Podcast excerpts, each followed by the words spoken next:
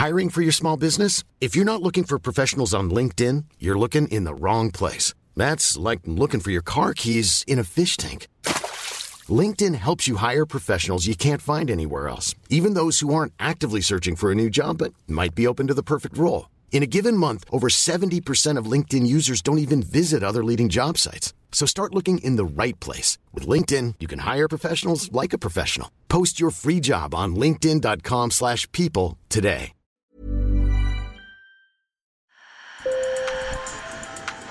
Bonjour. Hello. Hola. Marhaba bikoum. Sur le fil, Le podcast d'actu de l'AFP. des nouvelles choisies pour vous sur notre fil info. À Mayotte, département le plus pauvre de France, situé au nord de Madagascar dans l'océan Indien, le gouvernement prépare une opération policière d'une envergure inédite.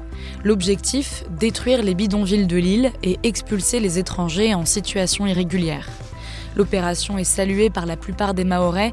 Ils attribuent en partie à cette immigration les violences qui secouent le territoire, où des bandes de jeunes désœuvrés s'affrontent régulièrement. Mais les défenseurs des droits humains s'inquiètent que cette opération ne se déroule en dehors du cadre légal. Sur le fil.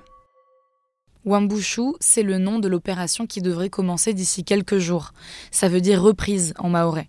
À l'AFP, c'est mon collègue Shazad Abdul qui se charge de la rubrique migration, alors je lui ai demandé de m'expliquer en quoi consistait cette opération.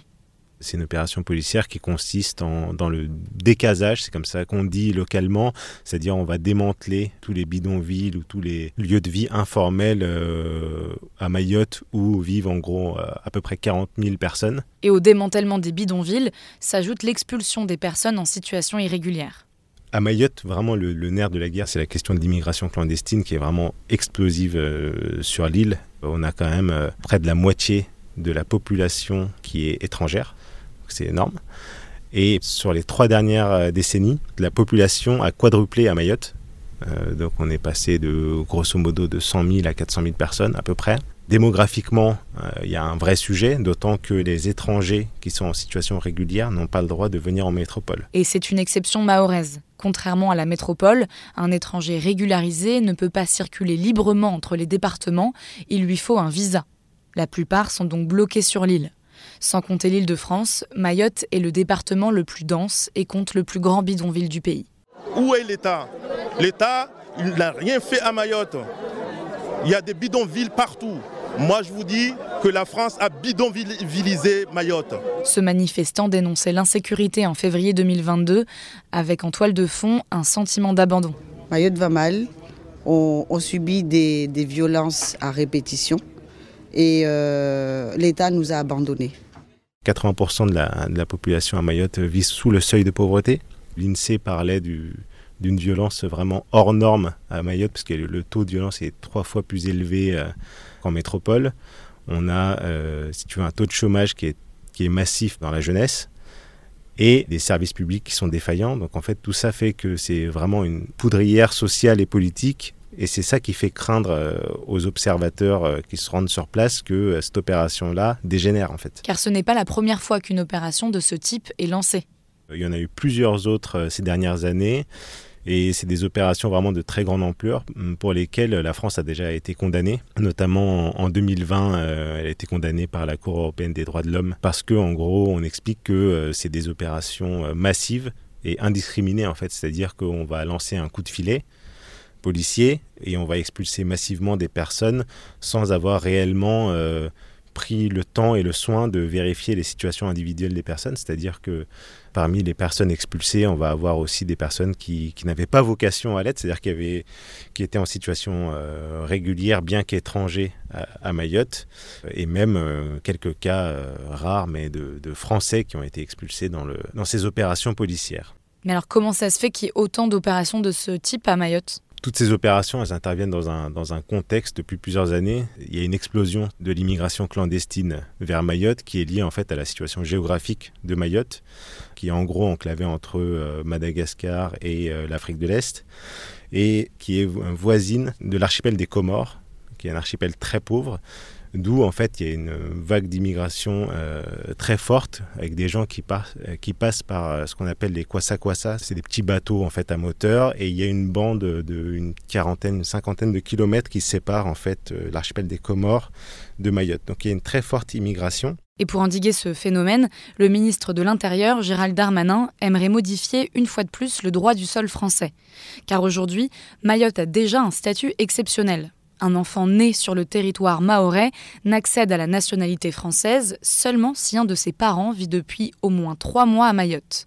Le ministre aimerait prolonger à 12 mois cette durée minimum pour dissuader les migrants de rejoindre l'île. Le nerf de la guerre, c'est de dire il y a des gens qui arrivent clandestinement et qui vont euh, donner naissance à des enfants qui vont devenir français.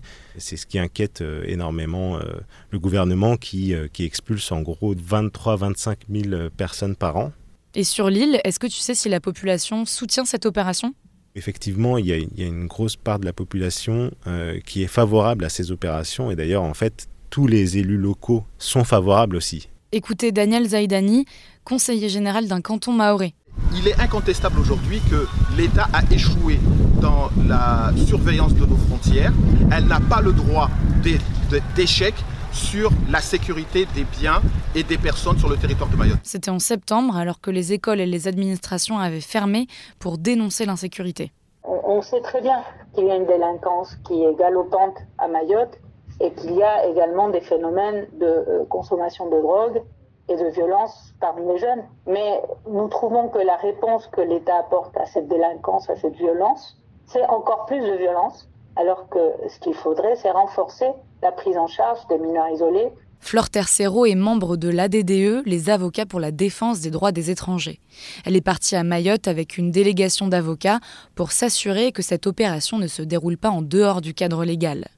Une autre de leurs craintes, c'est que cette opération ne provoque une augmentation du nombre de mineurs isolés à la suite de la destruction de la maison de leurs euh, parents, ils reviennent de l'école et ils trouvent plus personne. Si les parents sont en situation irrégulière, ils sont euh, expulsés de, Mayotte, de sorte qu'on se retrouve avec des mineurs qui se retrouvent sans maison, sans parents et déscolarisés de fait, parce que comment continuer à aller à l'école quand on n'a plus rien?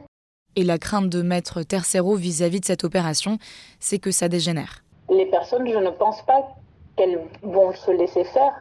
Il va y avoir de la résistance et s'il y a de la résistance, il va y avoir de la violence de la part des forces de l'ordre. On est dans une situation où la violence euh, répond à la misère et où clairement il va y avoir des gens blessés, euh, des forces de l'ordre euh, certainement aussi. Approuvée en février par le président Emmanuel Macron, l'opération devrait débuter la semaine prochaine et devrait durer au moins deux mois, selon une source proche du dossier. Sur le fil revient demain. Merci de nous avoir écoutés. N'hésitez pas à vous abonner pour ne louper aucun épisode. Je m'appelle Camille Kaufmann et je vous dis à bientôt.